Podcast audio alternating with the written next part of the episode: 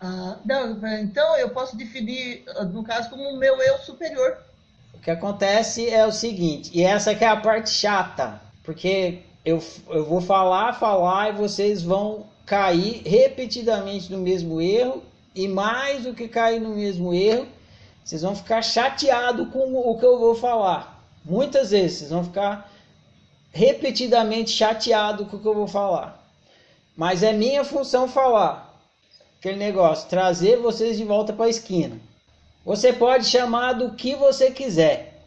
Você pode chamar de meu gnomo azul, pode chamar de minhoca extraterrestre do pum verde, você pode chamar de sopa quântica, você pode chamar de é, universo, você pode chamar de Deus, de eu superior, eu do quinto andar, eu do décimo andar, eu maior.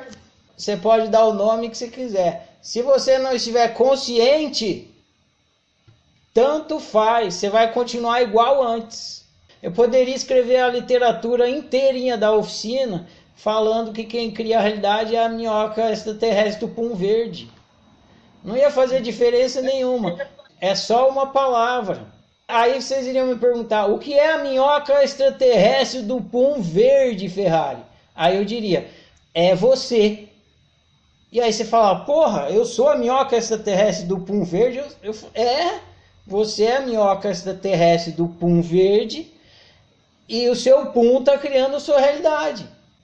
E vocês iam ficar na mesma. Por quê? Porque vocês só iam ter uma informação. Agora, se eu apontar para essa informação, para o criador de realidade que vocês são, com palavras ruins, vai piorar. Então eu uso as melhores palavras.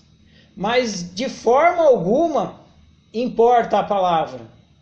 Só importa para a comunicação. Para vocês de fato se tornarem criadores conscientes da realidade de vocês, porque vocês já são, sempre vão ser criadores da realidade, quer vocês estejam conscientes disso ou não.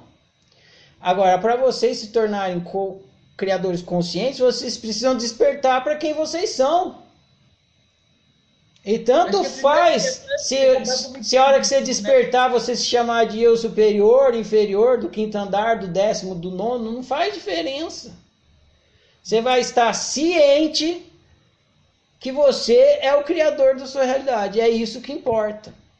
O que importa é o óbvio e não a explicação do óbvio. Agora, se não tem a explicação do óbvio, para a gente que é aprendiz de autociência, fica difícil praticar autociência. Então, as escolas de, de autoconhecimento produzem explicações do óbvio.